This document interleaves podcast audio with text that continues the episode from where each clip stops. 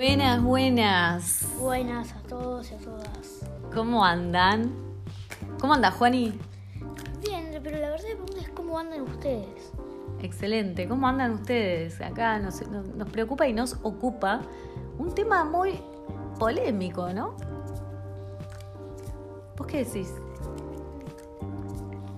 No sé. Bueno, pero el tema es que hoy veníamos caminando por la calle y, y Juani me plantea una temática importante que le llama la atención, que tiene que ver con... Contale vos mejor. No, vos. Bueno, le cuento yo. Eh, con los animales. Vieron que ahora se dice, por ejemplo, en el caso de los perros, ¿no? Los gatos. En Argentina al menos. En Argentina salió eh, esta ley que habla de que son personas no humanas. Y estuvimos investigando un poco al respecto porque nos sonaba raro la palabra persona, como que no nos terminaba de cerrar. Claro. El tema, porque nosotros amamos a los animales, Juan y yo somos, no, no, yo con las, por ejemplo, vivo con dos perras que siento como si fuesen mis hijas y Juani tiene dos gatos, que en realidad no es tengo dos gatos, sino que es convivo con dos gatos, ¿no? Porque llega un momento que son como de la familia. Entonces es como que la conexión que nosotros tenemos con los animales es re fuerte, ¿o no, Juani? Sí, sí. ¿O no? Facu, Sí. por ejemplo, es como si fuese tu hermano, ¿o no? Sí. Por poco no le dicen ma a tu mamá. Le dice más. Sí, le dicen. ¿Cómo le dicen? Ma. Claro.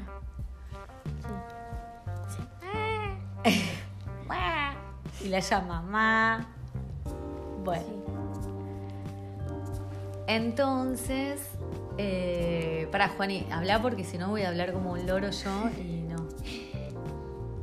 Bueno, entonces investigamos y resulta que se lo llama personas no humanas, pero en términos de en términos legal, tipo son como personas, sí la Que se les, claro, claro, se, se les adjudica el, de- el derecho, ¿no? claro. Son como personas pero legalmente. Exacto. Entonces lo que nosotros nos dimos cuenta que nuestra molestia tenía que ver con la, la forma de nomenclar algo, ¿no? Como de nombrarlo. Claro. El, el- el hecho de que lo nombren como personas nos pareció un poco raro porque nosotros valoramos tanto a los, a los animales que no necesitamos decir que son personas. Re- realmente, claramente, nos damos cuenta que no son personas, ¿sí? Claro, claro. Pero le valoramos tanto la vida y, realmente cre- creemos y consideramos y siempre hemos considerado que tienen derechos, ¿no? Que no necesitamos nunca de, de esa forma de nombrarlo. Entonces, claro, cuando ahora vemos que le, le dicen personas, justamente investigamos. Y entendimos que, claro, para cubrirlos legalmente, para protegerlos legalmente, Claro, se los llama personas no humanas. Claro. Y en este sentido, si lo vamos a ligar un poco con la astrología, le puedo decir que esto tiene mucho que ver con Plutón, el pasaje, ¿no? Plutón en el signo de Capri y después, bueno, al pasar por eh, Acuario, que uno se dirá, uno dirá, bueno, pero ¿qué tiene que ver? Y un poco sí, porque Plutón en Capricornio habla de la transformación a nivel de estructural, ¿sí? Y Capricornio también, digamos, Sagitario y Capricornio hablan mucho de las leyes. Eh, entonces, ahí es donde vamos a encontrar un poco esto de, bueno, la- la- las leyes, los derechos, como el replantearnos la forma de estructurar a nivel de, soci- de- de sociedades. Ese ruido que escuchamos de fondo es La perra. la perra, Tini, con sus derechos de persona, no humana. Tini no es la cantante.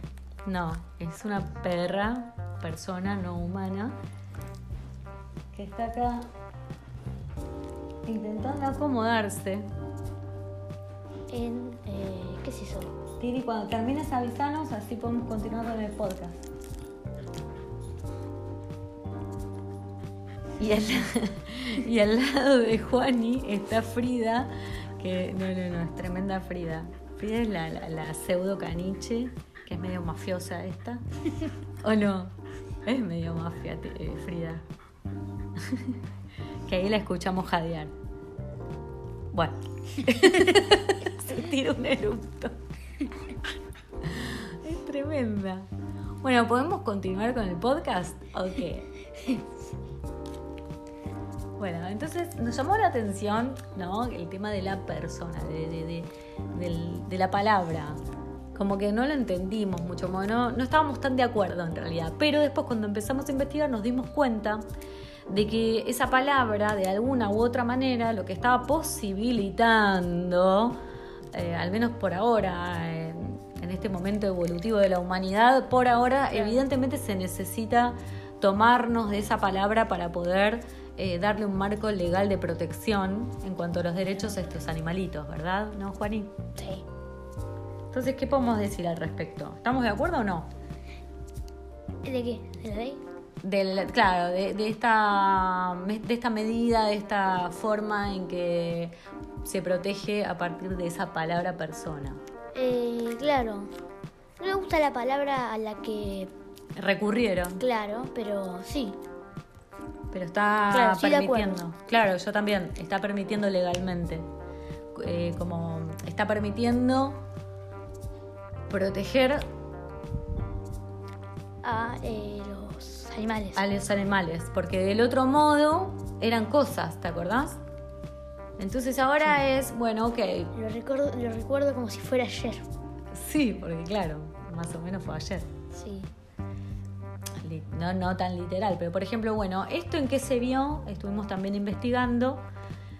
Eh, apart- también sucedió algo a partir de esta orangutana eh, que estaba en Argentina. Sí. Eh, ¿Cómo se llamaba? no me acuerdo. Sandra. Sandra. Bueno, y que fue trasladada a Estados Unidos. Y que ahí fue cuando Claro. pasó esto de que es persona. Persona no humana. Claro, persona humana, hay que. Ahí está. Entonces, bueno, a raíz de esto empezamos también, obviamente, como nos encanta la historia y también investigar un poquito más y conectar todo esto con eh, un poco con la astrología, porque también el sentido de nuestros podcasts en, en esta, en esta aparición tiene mucho que ver con la astrología. Y nos medio nos dimos cuenta que, al menos para mí, tiene mucho que ver con Plutón en Capricornio y Plutón en Acuario que está marcando. En realidad, más que en, más que en Acuario, te diría en Capricornio porque esto justo surge casi cuando está haciendo el último recorrido, ¿no? De Plutón en, en Capri. Pero bueno. eh, hasta acá, hasta acá podemos llegar con esto. Lo que sí podemos mencionar o destacar es que no sé, vos, no sé Juani si vos estás de acuerdo, pero es en las generaciones de ustedes, no tanto en mi generación donde se le da mucha eh, importancia a los derechos de los animales y a Sí. la naturaleza y a Sí. la tierra, ¿no? Sí, sí. Sí, O sea, ¿en qué tacho de basura lo tiro, por ejemplo? Eso no pasaba cuando yo era chiquita. Pero sí te pasa a vos y a vos te parece normal. Sí. Bueno, ¿algo más para algún mensaje que le querramos dar a la audiencia? Eh, no. Tomen agua. Tomen agua. sí, tomen agua. ¿Por qué? Porque es saludable y es agua. Y es Y agua. el agua es rica. Y el agua es rica. Muy bien. En vez de. Ahí, mira, acá se abrió para tomar agua y cierra esa. Muy bien. Auspician. Agüita, agüita. agüita linda. Todavía no tenemos auspiciantes, ¿eh? pero nos prestamos, nos prestamos. Ay, tendrían que ver lo que estoy viendo yo, que Frida se, se echó arriba de Juani y Juani la mira con un poquito de asquito. pero- Porque Frida es intensa, intensa. Muy bien. ¿Algo más para decir, además de la agüita? Me estornudando. Sí.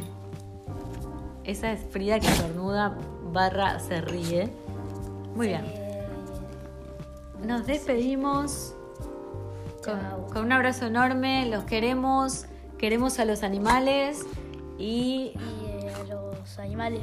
A los animales, a los seres sintientes para nosotros y bueno, está bien si son personas y si ser personas avala los derechos que los protegen, entonces estamos de acuerdo. ¿No es cierto? Sí. Gracias, beso. Chao. Chao. Chao. Chao. Chao. Chao. Chao. Chao. Chao. Chao. Chao.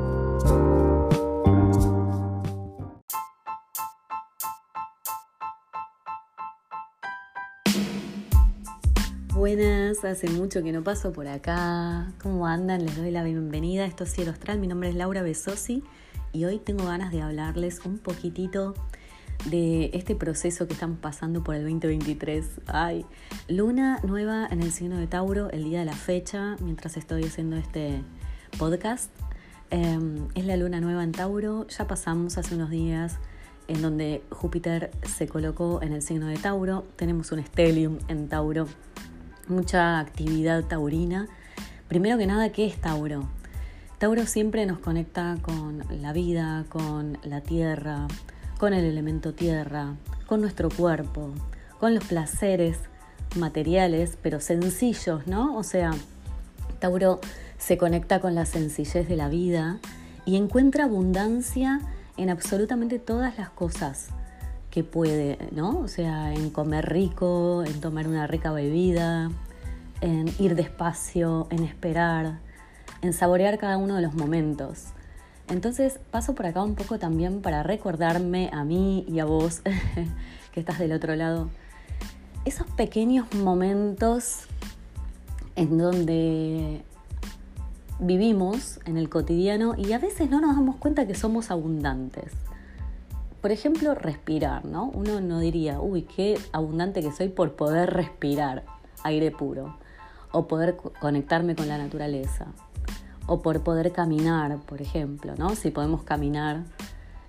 Uno a veces no se detiene a ver esa sencillez de la vida y un poco eh, en honor a Edgar Tolle, que es el que escribió el libro del poder de la hora, creo que eh, cuando hablamos de Tauro, creo que es eso un poco, ¿no? O sea, aprender a conectarnos con el aquí y ahora en ese, en ese momento de placer cotidiano, en donde podemos frenar y conectarnos con la paciencia, por ejemplo, ¿no? que es una palabra súper taurina y que no siempre Tauro la puede expresar porque a veces se pone muy eh, obstinado o muy terco o muy impaciente cuando lo vibramos bajo, digamos, ¿no? Entonces, eh, también un poco traerte que Júpiter cuando toca el signo de Tauro, obviamente lo que expande es toda la particularidad que tiene Tauro. También hablamos de eh, cuestiones materiales como de dinero, por ejemplo, ¿no? de la economía, de las finanzas. Siempre en Tauro vamos a encontrar la influencia de su dispositor Venus, ¿no? O sea, su planeta regente, que es Venus, y Venus nos habla siempre de los valores, de, la, belleza de la vida, pero también de los valores. Así que en Tauro vamos a encontrar eh, valores estéticos, valores en cuanto a cómo me conecto con mi autoestima, eh, cómo me conecto con mi abundancia y un poco también devenido de la autoestima surge un poco el concepto de eh, cómo me posiciono frente a un amor propio en relación también a mis finanzas, por ejemplo, ¿no? O sea, mi relación con el dinero y mi relación con mis eh, recursos materiales que están ligados eh, inevitablemente con el amor propio también. Entonces ahí es donde tenemos un aprendizaje con Tauro. Bueno, hace un tiempo también venimos transitando el planeta Urano, eh, que está colocado en el signo de Tauro, así que venimos aprendiendo a esto de los cambios en la materia, ¿no? Cómo materializar de manera disruptiva, ¿no? De manera distinta. Todo esto de las tecnologías nos trajo un aprendizaje muy importante. Así que, bueno, venimos con el paso de Urano en Tauro.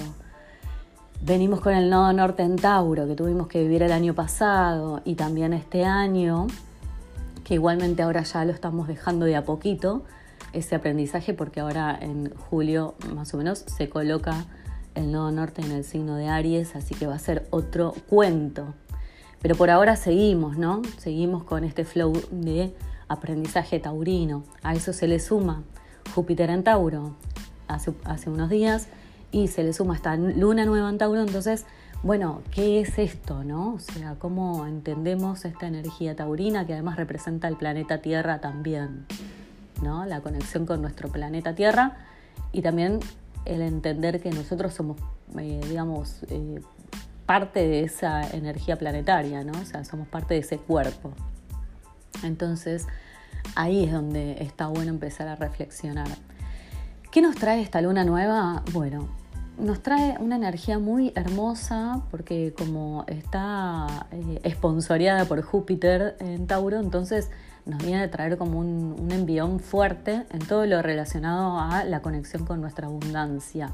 Así que en esta luna nueva lo que está bueno es empezar a... Recordemos que las lunas nuevas son de siembra y que esta siembra nos eh, posibilita conectarnos durante seis meses. Así que en este proceso de seis meses, en este caminito de seis meses, nosotros vamos a ir como eh, cultivando eh, intenciones en relación a todo lo que tiene que ver con Tauro, que es la materia, las finanzas, la economía. Bueno, es un buen momento para cultivar paciencia porque Tauro nos va a estar pidiendo que sí, que concretemos, pero al estilo Tauro que es em, con dedicación, con trabajo, con paciencia, ¿sí? y yendo a lo seguro. Eh, una, palabra que le encanta a Tauro es seguridad, yendo lo seguro, no, no, no comprando espejito de color, ¿no? O sea, sí, cultivemos intenciones y eh, planifiquemos eh, cosas relacionadas con nuestra economía, pero cosas posibles, ¿no? Entonces un poco ese va a ser el desafío. Puede ser que pasemos por algún momento medio ansioso, este, porque bueno, Júpiter todo lo que, lo que toca lo expande, así que puede ser que haya como una unas ganas como de expandirnos en, esa, en, esa, en ese flow taurino que estamos cultivando, pero bueno, también se nos pide esa paciencia. Y también se nos pide pies en la tierra, que todo lo que estemos proyectando sea con contundencia, que sea real, que todas tus proyecciones a nivel de tu economía puedan tener eh, contundencia y, pueda ser cotejada dentro de, los recursos reales con los que cuentes. Acá está bueno conectarnos también con esta palabra de cuáles son los recursos. Yo en mi canal de YouTube y en mi Instagram dejé ahí un, eh, un videito que habla sobre cuáles son nuestros dones, ¿no?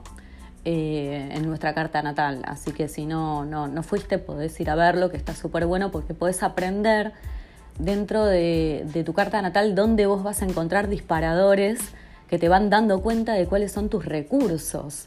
¿Sí? O sea, para que vos puedas tener éxito en la vida o para que te puedas conectar bien con tu valor personal, con tus dones, con, tu, con, las, con, los recursos eh, que tenés Em, para poder lograr eh, determinados objetivos que te conecten cada vez más con, tu éxito, ¿no?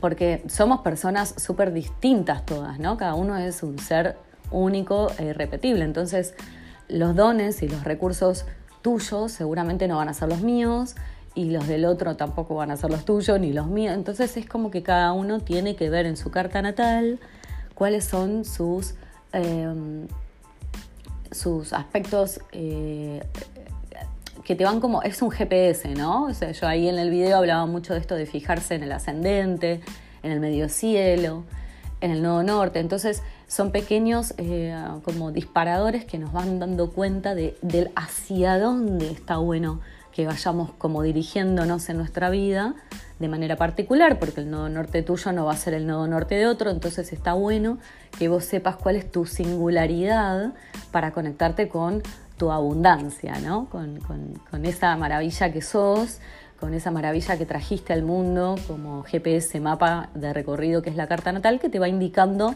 eh, por dónde está bueno que vos te conectes con tu propia abundancia. Vuelvo a repetir, no somos todos iguales, entonces lo que está bueno es que te fijes qué cosa singular sos vos para poder activarlo cada vez más y conectarte cada vez más con eh, tu, estrellita, ¿no? tu lucecita, ese lugar donde está bueno que vayas para, para, fomentarte cada vez más eh, tu, tu, tu, forma heroica de, de, conectar con la vida, ¿no? Es el lugar donde, uy, sí, acá soy, soy el poder, digamos, soy poderoso en esto y, y, con esto puedo, puedo activarme cada vez más eh, mi yo, ¿no? O sea, mi individualidad, eh, para darla también, ¿no? En, en servicio a los demás, ¿no? Para entregarle valor a la vida. O sea, me desarrollo cada vez más en mi individualidad para poder entregar el, el, mejor valor que pueda a todos los demás. Entonces, un poco ese es el juego, ¿no? Bueno, te mando un beso enorme y espero que estés bien. Seguime en mis otras redes sociales, me puedes encontrar como Cielo Astral o Laura Besosi. Te mando un beso enorme, gracias.